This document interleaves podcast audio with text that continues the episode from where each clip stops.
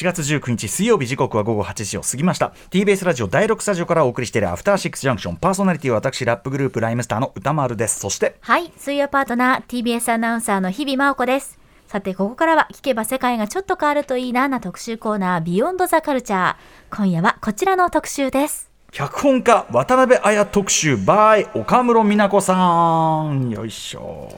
はいということで主題歌も流れてまいりましたが昨年放送されたドラマ「エルピス希望あるいは災い」この番組でも何度もお話をしてまいりましたけれども、この脚本も担当されたのが渡辺彩さんです。はい、えーこれまで数々の映画やドラマそれもまあなんていうかな結構数がめちゃくちゃ多いわけじゃなくてそのでも一個一個が、あこれ重要これ重要みたいな作品が多い、えーそんな渡辺さんがですね一体どんなキャリアを経て今に至るのかその作家性魅力に迫るという特集でございます、えー語っていただくのはご自身も渡辺彩脚本の大ファンという早稲田大学文化構想学部教授の岡室美奈子さんです。岡室さんいらっしゃいませこんばんは。よくぞこの特集に呼んでくださいました。よろしくお願いします。いやいやしかもね岡村さんあのスタジオにこうやって直接でこうお会いするの初めてかもしれない？いや一回来てるんですよ。そうかそうか、うん。ちょっと間にコロナ挟んじゃったからだったけど。コロナでね。そうか。ではだだいぶぶりご無沙汰でございます、ありがとうございます、はい、私はしかもさらにその大事な一回をね一回ちょっと病欠してますんで。そうです。そうなんおです。ご無沙汰しておりその説は大変失礼いたしました。いえいえ。はいはい今日お目にかかれてよかったです。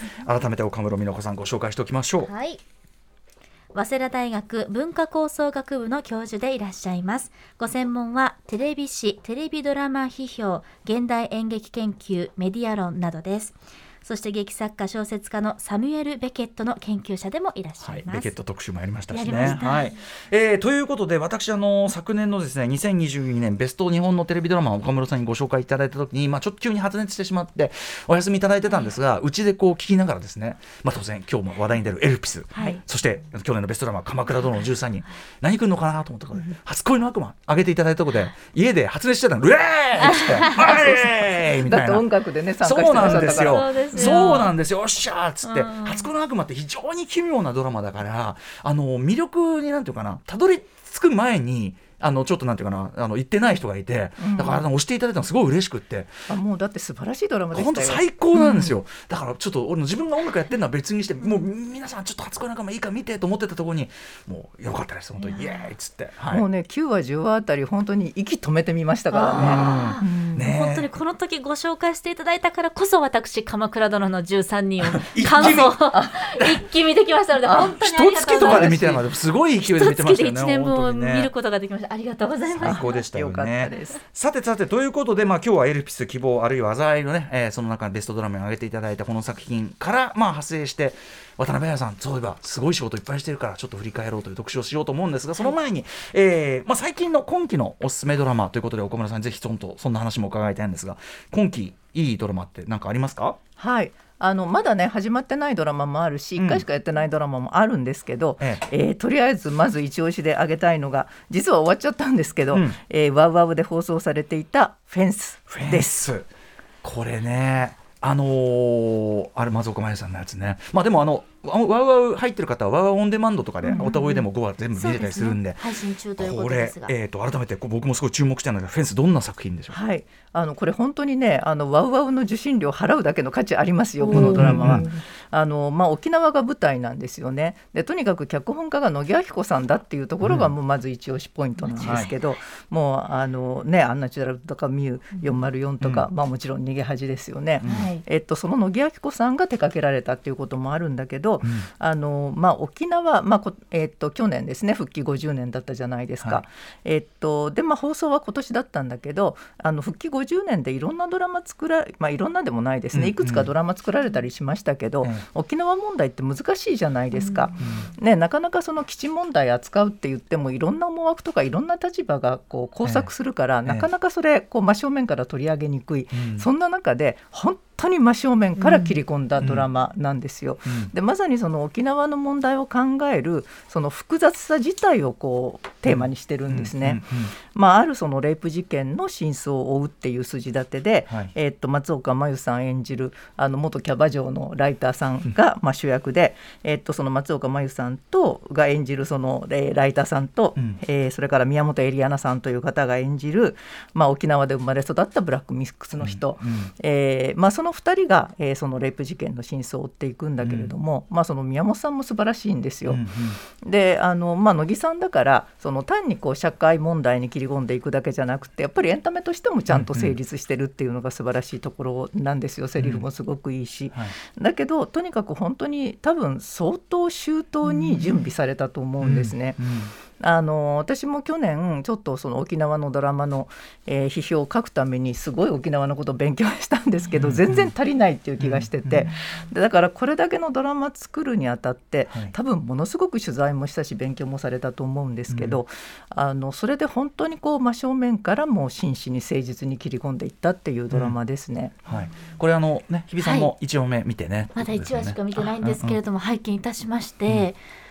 なんだろうなもうこれは絶対に前後は見なければならないという気持ちに1話冒頭でとてもなりましたね。まあ、まずこの松岡真優さんの、うん、こうなんていうのかなキャラクターを通してさまざまなものにこう達観視しつつも立ち向かっていく佇まいというものが本当に素晴らしいと思いましたし、うん、このまあ大きなトピックがある中でもシーンのさまざまなところにこの問題に直結するあるいは間接的に原因となっているであろうという事象がところどころで本当に見事に散りばめられているので、まあ、そのなんでだろうとかやっぱりこう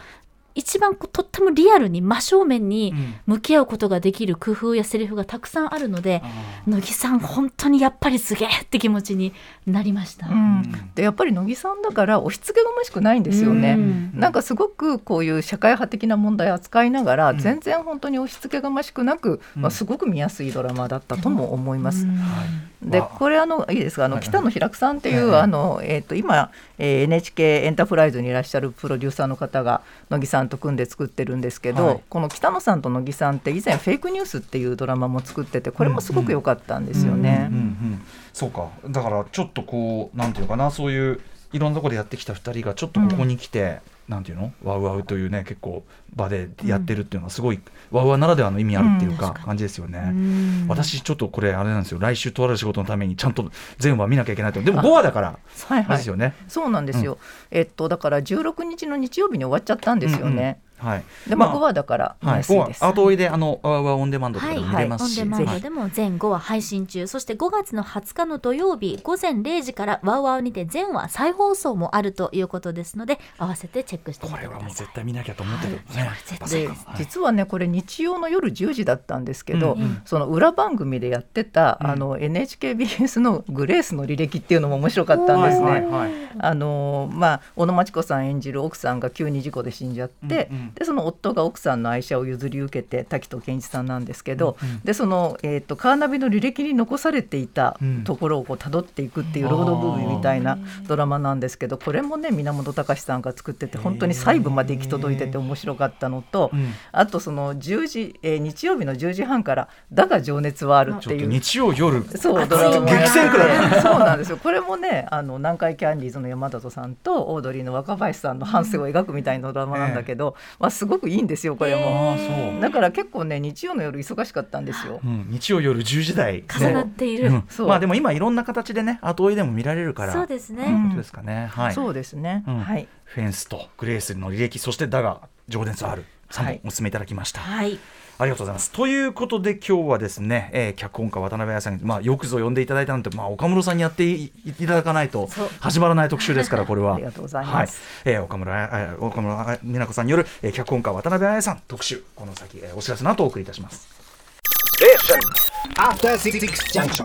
TBS ラジオキーステーションに生放送でお送りしているアフターシックスジャンクション今夜は脚本家渡辺彩特集お送りします。ゲストは早稲田大学文化構想学部教授の岡室美奈子さんです。改めましてよろしくお願いします。はいよろしくお願いします。さてここからは渡辺彩さんの作品の中から岡室さんに選んでいただいたテレテレビドラマの作品を中心にですねその作家性や魅力に迫っていくわけですがまずは渡辺彩さんのキャリア、えー、はい、大きくですかねちょっと振り返っておきましょう。はい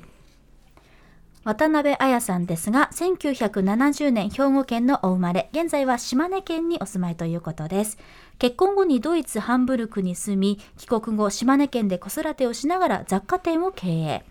岩井俊二監督主催のウェブサイトに応募した脚本が認められ、2003年映画ジョゼと虎と魚たちで脚本家デビュー。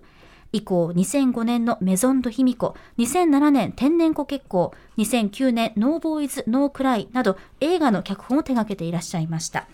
そして2011年 NHK の連続テレビ小説カーネーションで初めて連続ドラマの脚本を担当。これが朝ドラ初のギャラクシー賞テレビ部門大賞を受賞します。うんそして2022年、フジテレビ関西テレビ系列のテレビドラマ、エルピス、希望あるいは災いで、初めて民放の連続ドラマの脚本を担当と。これが民放ドラマ初めてだったということなんですね。ねあ、そうか。なるほど、なるほど。なんかキャリア見るだけでも、改めて見るだけで面白いキャリアだなっていうか。あ、そうですね。感じですよね。うん、なんかね。なんていうの、こう、割と、本当に、こう普通に暮らしてる中から応募して、うんうんなんか勝ち取ってきたっていうか、うん、でも決して作品数多くないけどそうなんですよ。なんか強烈なものを残していくっていうか、うん、はい、えー、日比さん割とこうあれですか？今の話伺って例えばこう印象に残ってるとかありますか？そうですね。あの今日お話しいただくえっ、ー、と、うんえー、とすぐに、ね、タイトルが、ね、出てこないんです、エルピスはもちろんなんですけど、あの今ここにある危機と僕の好感度についてあの結構そのアナウンサーというか周りを扱う作品が多いのかなと勝手な印象なんですけどだからどうしてなんだろうっていうのはとても気になってます、はい、私やっぱ映画作品ねあの天然子結構すごい好きだし、うん、あとその町の子供のその劇場版、劇場公開されたんで、それで見てすごいなこれと思って、あのそこでなんかすごく改めめて意識したああ田辺さんってんだみたいな、あの感じありますでその後カーネーション大評判になったんで、そんな順番ですかねとはいえちょっとあの全部分かりきってるわけじゃないんで今日岡村さんにお話を伺いたいと思います岡村さんもまあ、もちろん渡辺さんの作品、ファンってことですよね。もう大大大ファンですね。尊敬しております。うんうんうん。なんかこうきっかけになった作品とかあるんですか？そうですね。最初やっぱり「火の魚」っていうドラマですごく脚光を浴びたんですけど、うんうんうん、でもやっぱりもう尊敬するに至ったのはカーネーションですね。朝ドラカーネーション。もう私あの朝ドラ史上最高傑作だと信じて疑わない作品です。すげえそれは、うん、さあということで、まあ、改めてですね渡辺さんのキャリア振り返りつつ、まあ、作品数は多くないんだけどもその中からですね岡村さんにちょっとピックアップしていただいて、はい、代表作のお話を伺いたいと思います、まず最初の作品はどれにしましょうか？それはもうエルピス希望あるいは災いです。はい、はい、ですね。まあ何しろこのドラマがあったから、そうですね、まあこの特集もね始まってるわけですから、改めてエルピス希望あるいは災いどんなドラマだったのか。はい、作品の概要です。2022年フジテレビ関西テレビ系列で放送されたテレビドラマです。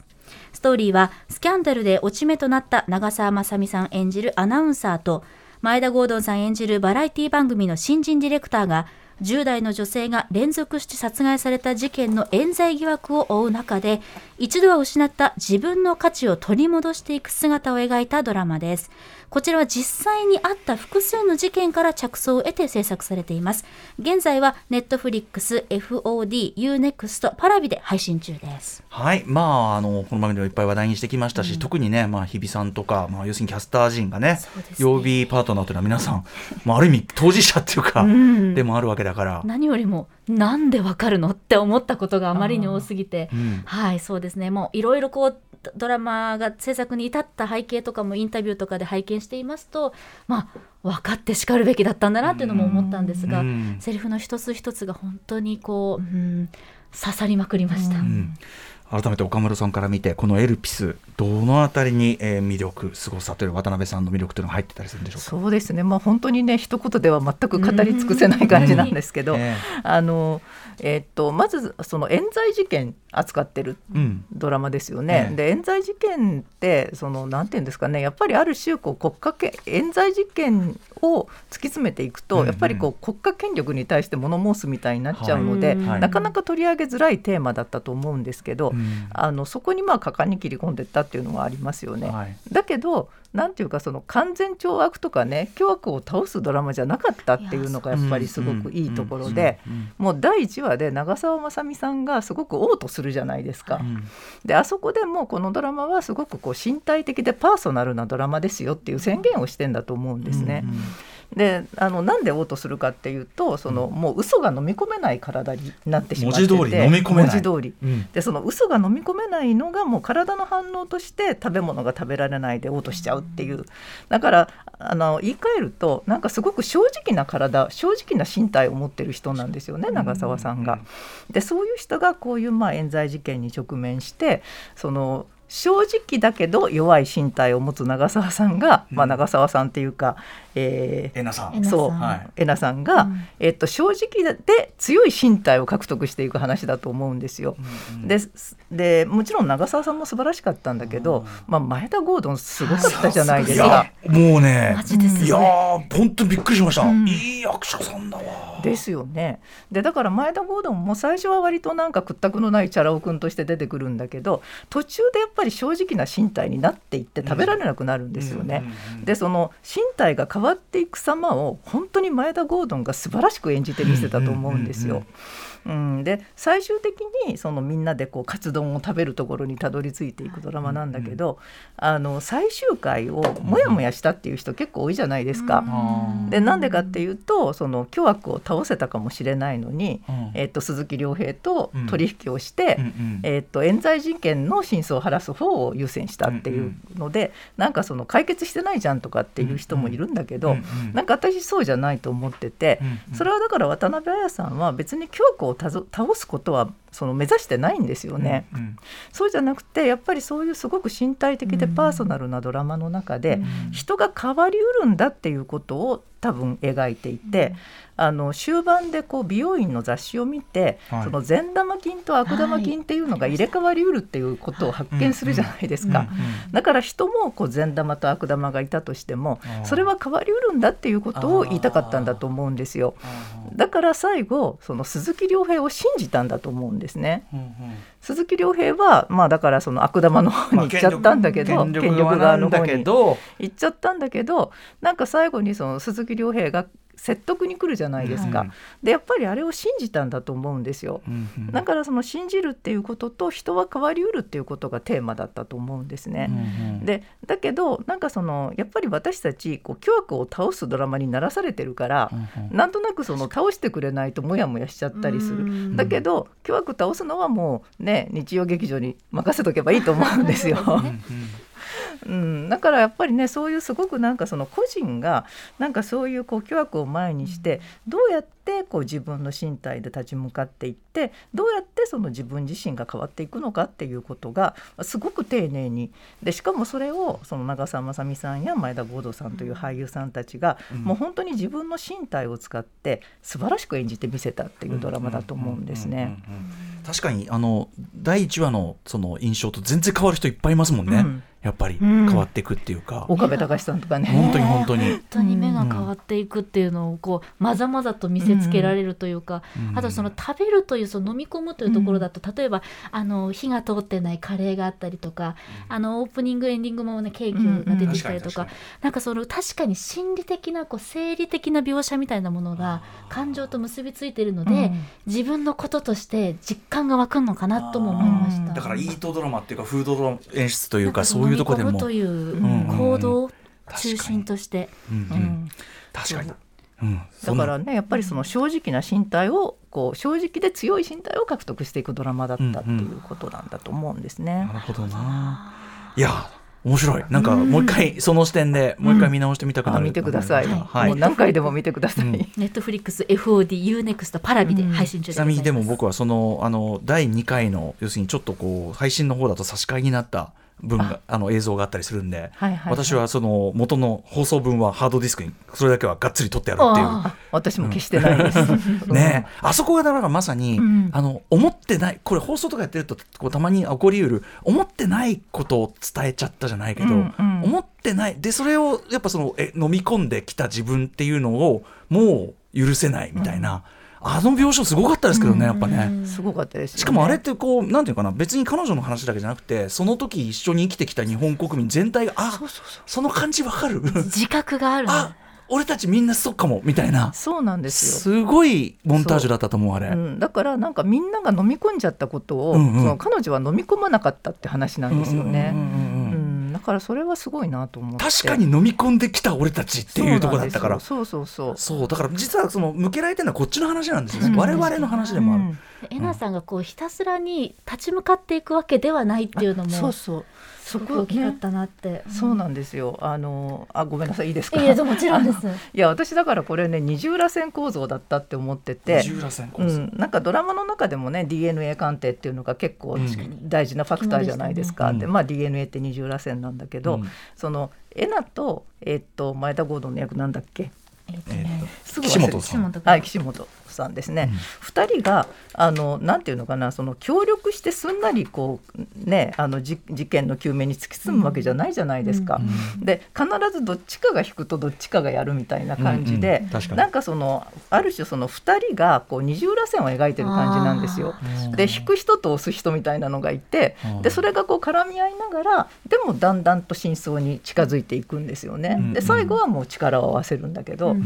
なんかそこの感じもねすごくなんかリアルでいいなと思ったんですよ。はいなんかただまっしぐらに俺たち正義みたいな感じでいかないんですよ。うんうんうんでやっぱりそこに迷いもいっぱいあるしあの何が正義かって本当にわからないわからなくなっちゃったりもする。うんうんうんでそうやって迷いながらもそうやってこう二重らせんを描きながら絡み合いながら、うんだんだんこう前に行くっていう感じがね、うん良かったうんです。あとやっぱり鈴木亮平さん演じるそのなんていうかな多分にこの国の優秀な男の上限みたいな、なんかこうあこういう感じの人がいろいろ仕切ってんのかなみたいな、うん。でもさみたいな。なんかやっぱその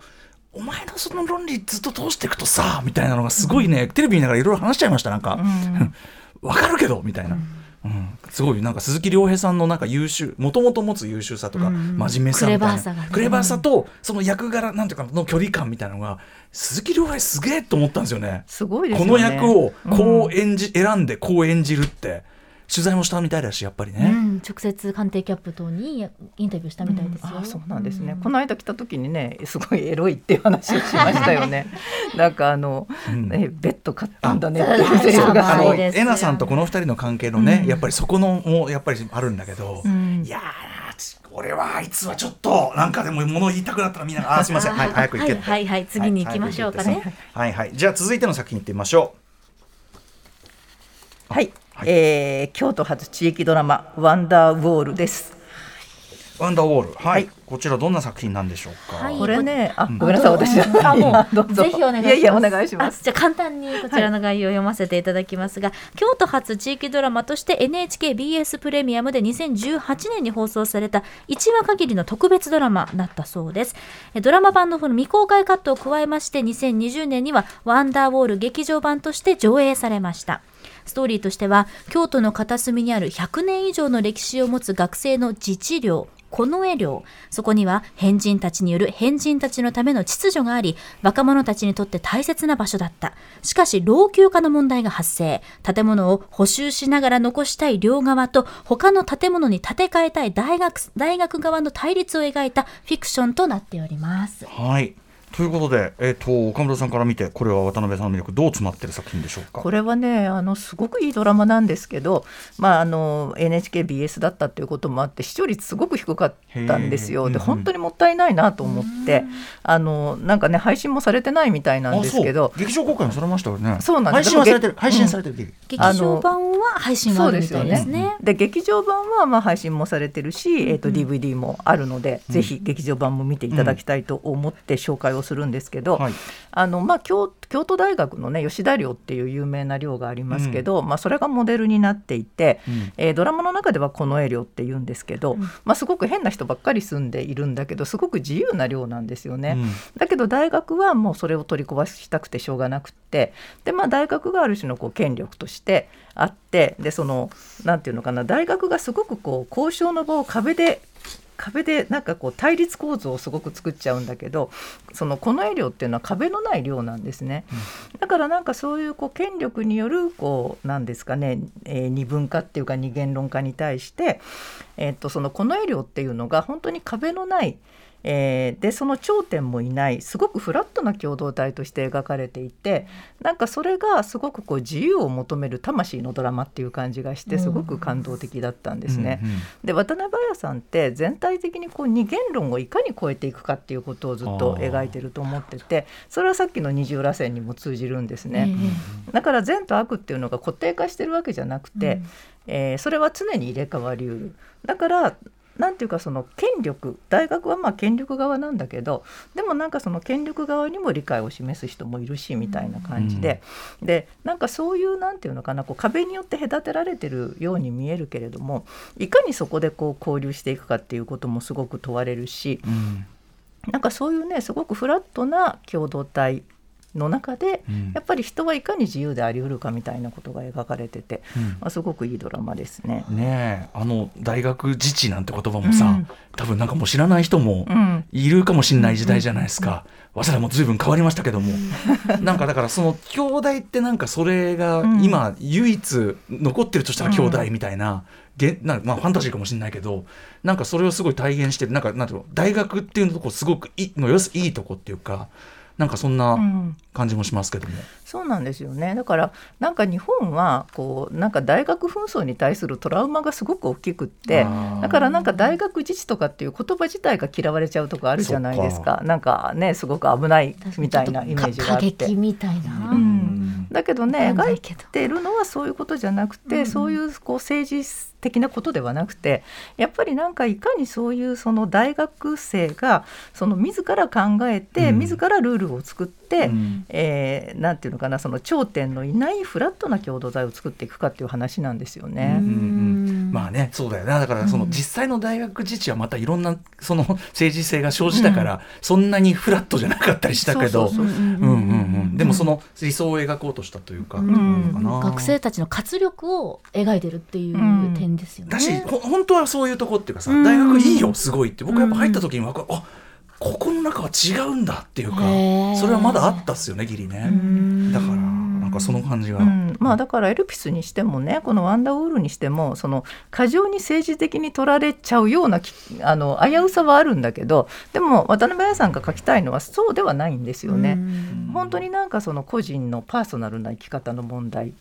をやっぱ描いてる気がします。なるほど。同時にあれですねでもやっぱり常に特に金作かな、うんやっぱり権力っていうのが割とはっきり見える形でそうですね描かれることも、まあ確かに多いから。あの特にこの「ワンダーウォール」以降そうだと思うんです。うんうんうんだからやっぱりその大学が立てちゃう壁っていうのがある種の権力の象徴としては出てくるんですよね。うんうんただその権力を倒すことがドラマの目的ではないんですよね。むしろ権力というのはその二元論を押し付けてくる側でもありますもんね。そうそうそうそうなんですよ。ね壁立てることによって本当に二元論を可視化しちゃう。うんうん。でそれに対してやっぱりアンチを描いていくっていうことなんですよね。なるほど。でもそれはすごい渡辺彩さんのあの他の作品を読み解く上でうん。も実は大きなキーワードかもしれないですね。そうそう二元論を乗り越える。うんはい、えーで、えっと、大学があの舞台といえば、はい、はい、あのー近年のドラマあっちもね、そうですね。うん。とい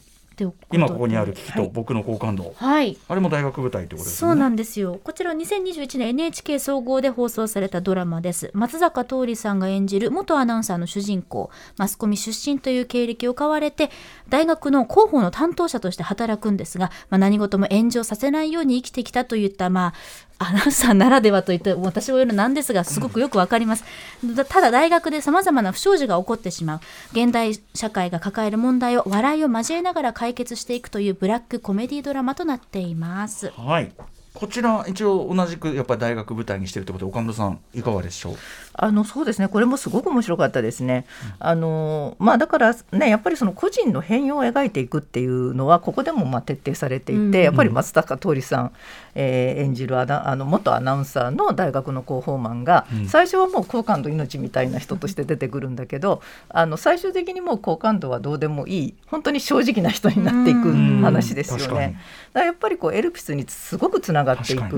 ドラマだったと思います。うん。うん。あるインタビューでエルピスがどうしても無理かもしれないと思った時に生まれたのがこのドラマだったみたいな対談をちょっと読んだことがあるんですけど、本当にエルピスでも共有共通するところがどうしてもやっぱりこういうものに立ち向かっていく人ってこう完璧な人、うん。ヒーローヒロインっていうイメージがあるんですけど、うん。この主人公の松坂桃李さん演じた元アナウンサーの広報担当者は本当に好感度にも正直だし、うん。でももう起こってる問題への違和感にも正直であって、うん。なんか立派な人だけじゃなくていいんだっていうのをこう教えてもらったドラマだったので、うん。共感もとてもありましたね。そうなんですよね。で大学の理事会もこう隠蔽する側として出てくるんだけどでも最終的にはねあの、えー松重さん演じる学長さんがあの正直な身体になっていくっていう、まあ、そういうドラマでもあるし、うん。やっぱり最初からそのこう正直な身体を持っている、えー鈴木杏さんのねはい。みのりさんとか素晴らしかったですしね。そうか。まああのエルプスだってもちろんね主人公2人全然さあのさ最初から社会正義に燃えてる人でも何でもないもんね。うんうんそう。うんうん。うん燃えなきゃいけなくなっちゃったとか燃えちゃったみたいなシーンもありましたそもね。うんか共通してるかそれはね、うん。はい面白いわ。こちらは NHK オンデマンド UNEXT で配信中です。さて、えー岡村さん。ではおえー渡辺彩脚本作品続いて何に行きましょうか？えーっとじゃあその町の子供ですかね。はい。はい。私もあの劇場版をきっかけにしてこれすごい作品だったけども改めてご紹介しておきましょう、はい、こちらは NHK 大阪放送局の制作で2010年1月17日阪神・淡路大震災15年特集ドラマとして放送されました。そして第36回放送文化基金賞番組部門テレビドラマ番組本賞受賞作となっています。そして劇場でも公開されたんですが、えー阪神・淡路大震災から15年が経過した神戸の街でふとしたきっかけで出会った男女がお互いに持っていたあの時の記憶をさらけ出すという内容です。兵庫県出身の森山未来さん、そして中学1年生の時に被災した佐藤恵理子さん主演となっています。はいということで、えー、とついこの間も実は見直しましてすごい良かったですやっぱり、はい。えー岡村さんから見てこの「この町の子供渡辺彩作品としていかがでしょうか？あのこれね本当によくできてるドラマだと思うんですけどこうロードムービーならぬウォーキングドラマっていう感じですよね。あのえーっとまあその震災の時に神戸にいた、えー、2人ですよね森山未来さんと、えー佐藤恵理子さん。お二人とも実際にね被災した方々ですけれども、まあ、その2人がこう偶然出会ってで、えーっとそのえー自分たちが住んでた地域にこう歩いていくんですよね。でその歩いていくそのプロセスがそのままこう過去の記憶をこう遡っていくようなプロセスに重なっていてだからこう歩くことでどんどんこう過去に分け入っていくんですよね。でなんで過去に分け入らなきゃいけないかっていうとそれは忘れたい過去だったからなんですよね。でどうしてもこう震災っていうと、まあ、すごくこうなんかなんていうんですかね家族が被災したとかそのお大きいことに巻き込まれた人がクロスアップされるけれどもその森山未来さんの家っていうのは、えっと、その震災によって大儲けした家なんですよね。で佐藤恵理子さんの場合は友達が死んじゃったっていうだから直接すごく大きな被害を被ったわけじゃない人のトラウマを丁寧に丁寧に解きほぐしていくっていうドラマですよね。でそのプロセスの丁寧さがねやっぱりすごくこういい心に染みってくるんですよね。最初ねそれこそ森山未來さんのそのキャラクターなんか本当になんかこうコロッと閉ざしちゃってて疑惑的にすらなってんだけど、うん。あのお互いに荷物をあのもあ。一定期間持ち合うっていう仕掛けが、うん。それこそ一旦荷を下ろしてその人の荷をちょっとやってそのなんか話を聞いてあげるっていうなんか自然な舞台立てになってて、二人は遊戯遊戯的にそれをやるんだけど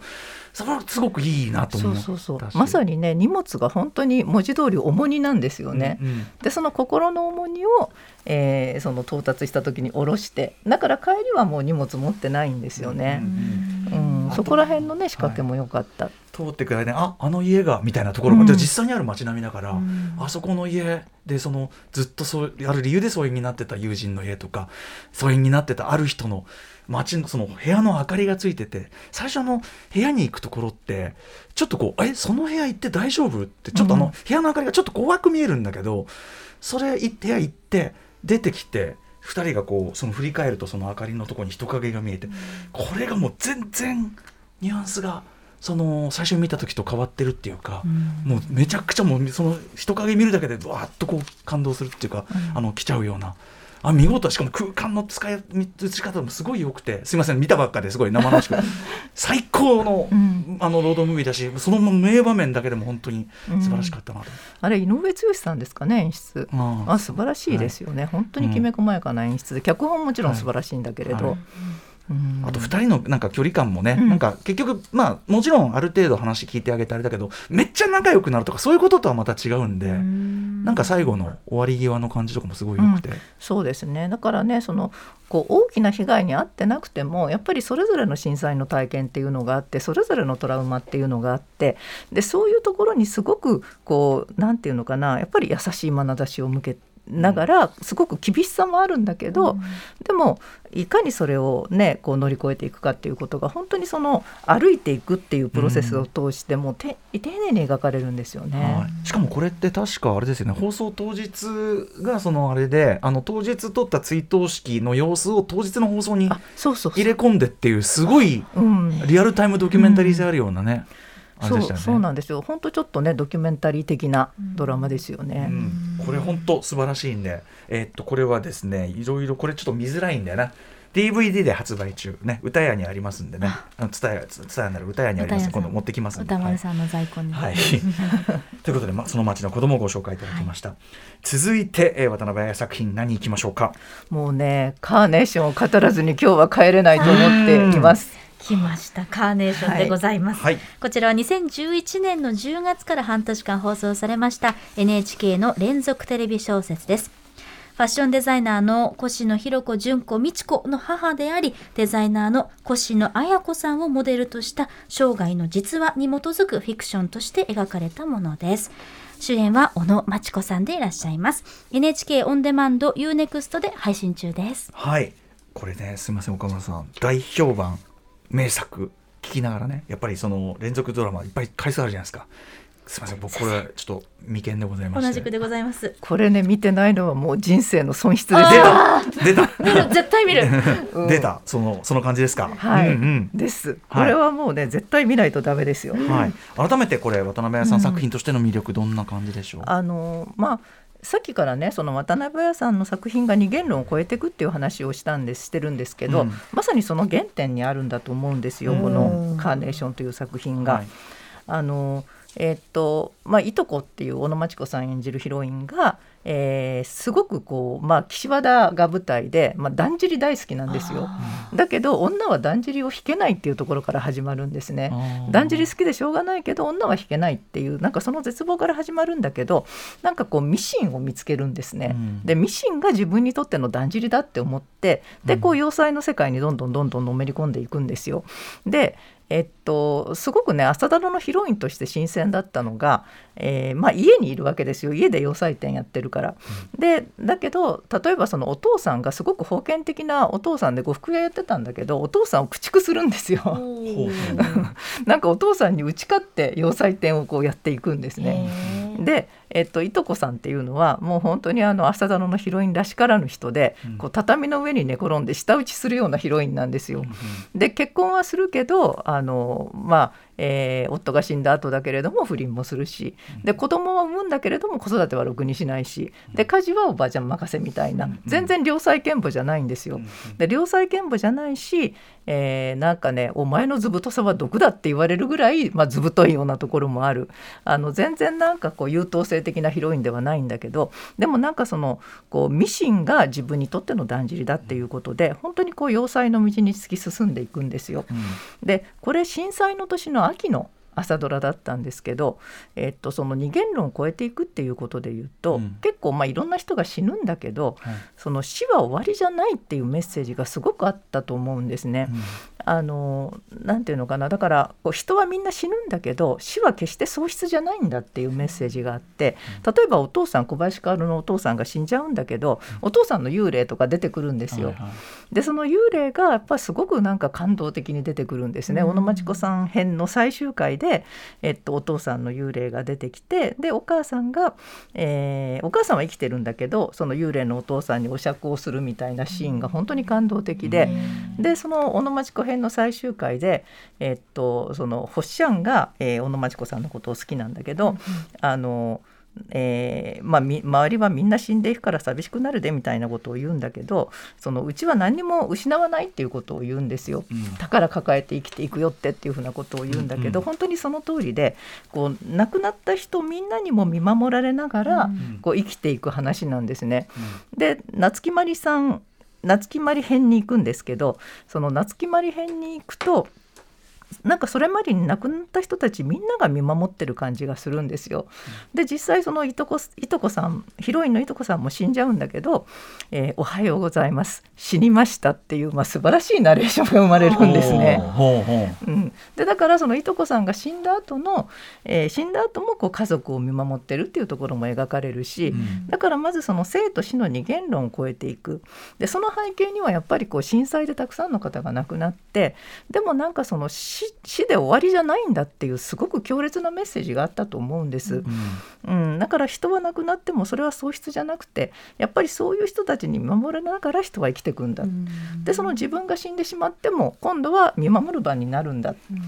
であとその男女のことで言ってもその、えー、っと女はだんじり引けないっていうことでミシンを見出すんだけど、うん、もう夏木まり編とかになると、うん、そのいとこさん自身がなんかだんじりになっちゃう感じなんですよ。いとこさん自身がだんじり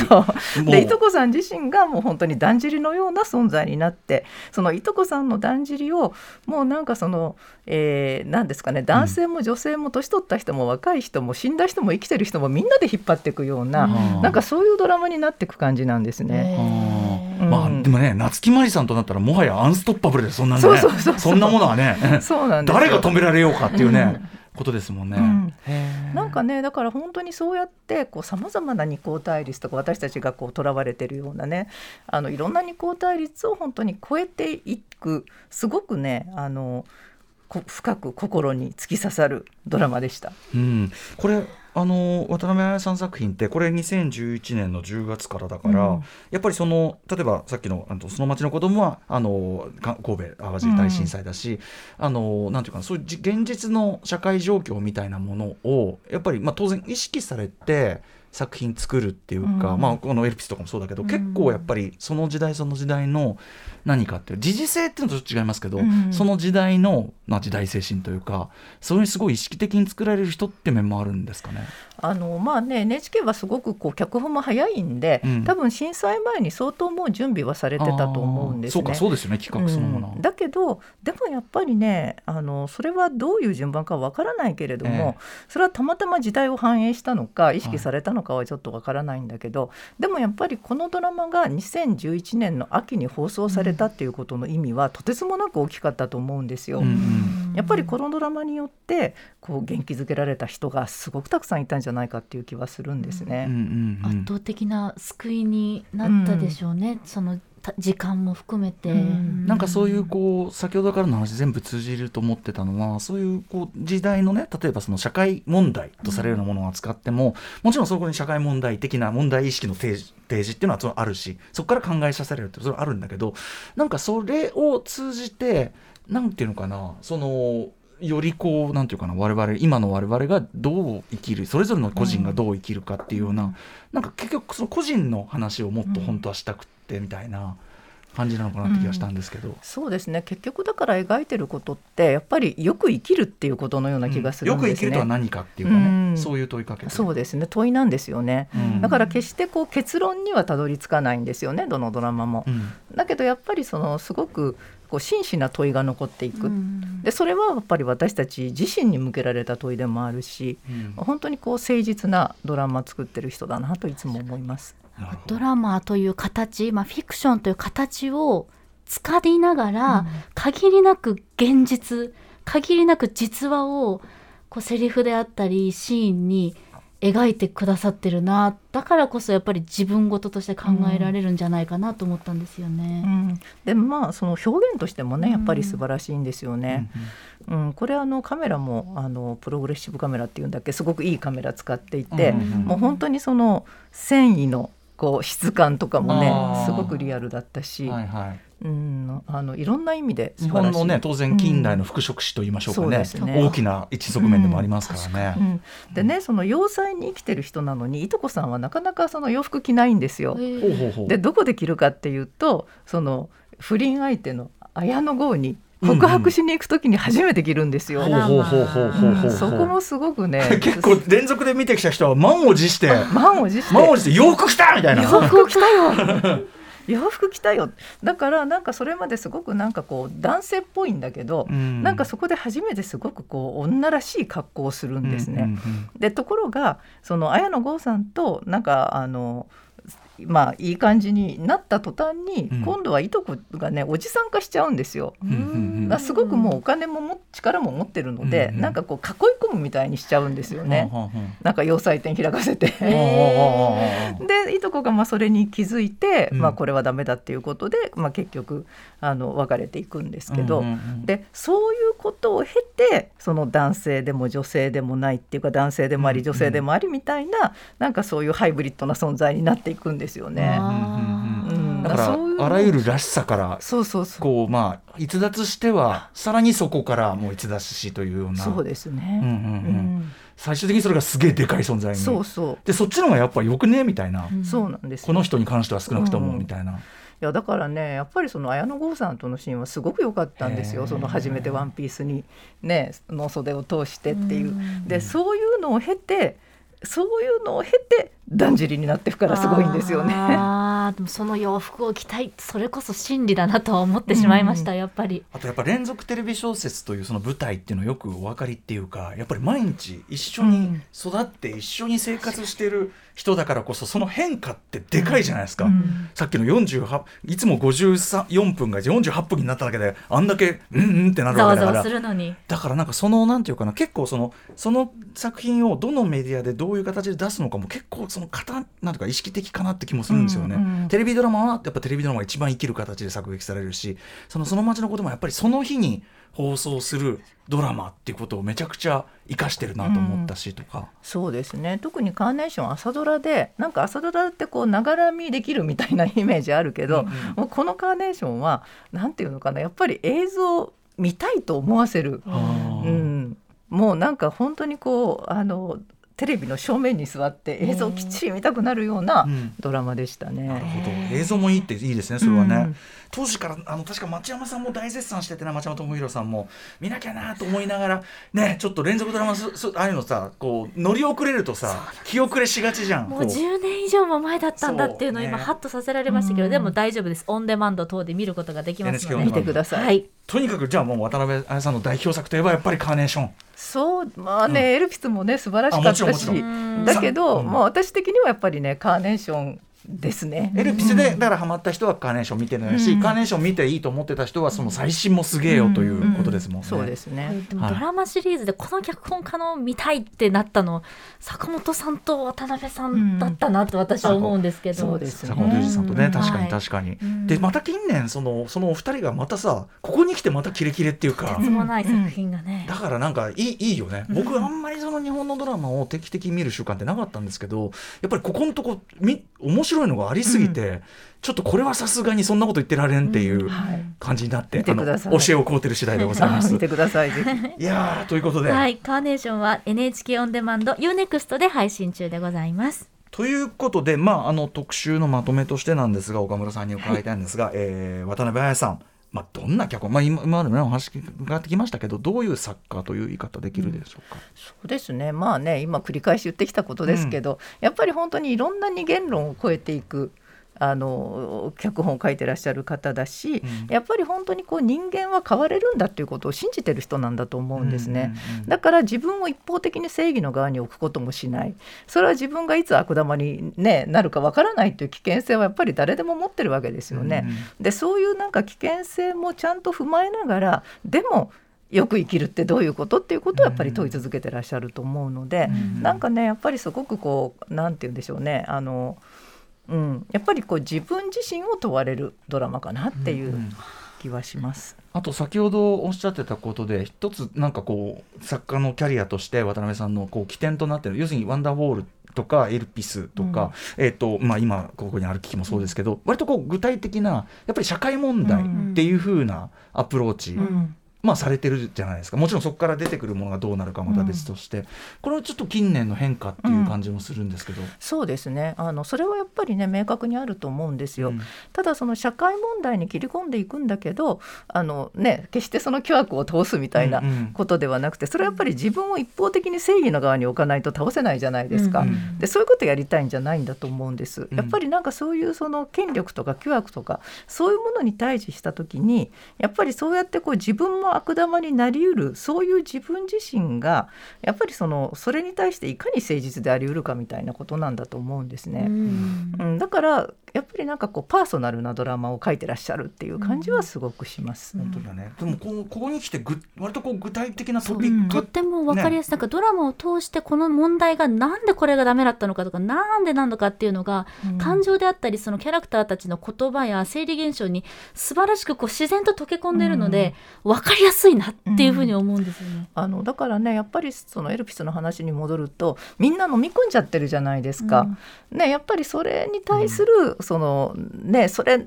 いいの？飲み込んでっていうのはすごくあるんだと思うんですね。うん。うん。うん、なんかだからすごいこっちに突きつけてくるっていうかね、うん。それだから逆に甘くないんですよ。その、うん。要はあの完全懲悪じゃない分、うん。いやあのきつい話です。だから、うんうんあの完全にこっちに、うん。あの背負わなんていうかな最後には荷物があの宿題がそう。渡されるようなノン話フィクションになるんでですよねこちらは。ですね、で登場人物に対しても厳しいんですよね。そうね、うん。そうね、うん。あのなんていうか醜いところとか、うん。卑怯なとことか主人公レベルであっても結構半端じゃないじゃないですか、うん。エルピスなんか結構えー、っていう、うん。そうそうそうそう。だからねあの長澤まさみさんのえなさんの弱さとかものすごくね、うん。描かれてましたよね。泣き姿は本当に脳裏に焼き付くぐらい、うん。大事なシーンでしたよね。でもだからだからこそ多分見る我々もその人事っていうかエンタメで消費とかその社会問題で消費しきれない、うん。お前はっていう話になってくるっていうか,、うんらそういう意味では僕ね厳しい作り、うん厳しいっていうのはこれ褒めてんだけど作り手だなと思うんですよね。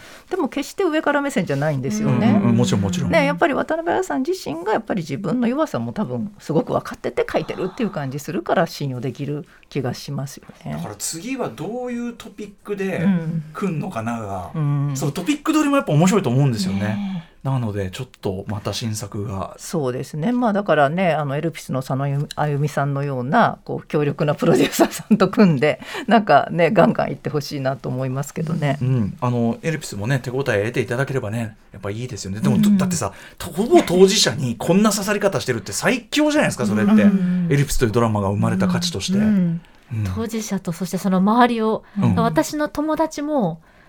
なんかこう考えてくれたんですよね。それがすごく嬉しかった、うんうん。これってどういうことなの？とか、うんその話が広がっていったんですよドラマをきっかけに、うんうん。それだけやっぱ当事者にぐさぐさぐさぐさ刺してくれたからなんだろうなって受け手が、意識が変わりましたね。はい。ということで、えー短い時間でございましたが本日は脚本家渡辺彩さんのキャリアを振り返りつつでも今後がむしろねどんな作品今度は出してくるんだろうと楽しみになるような、ね、感じもありました。待ってます。はいえー最後にぜひ岡村さんからご自身のお知らせごとなどお願いします。あいや大丈夫です。本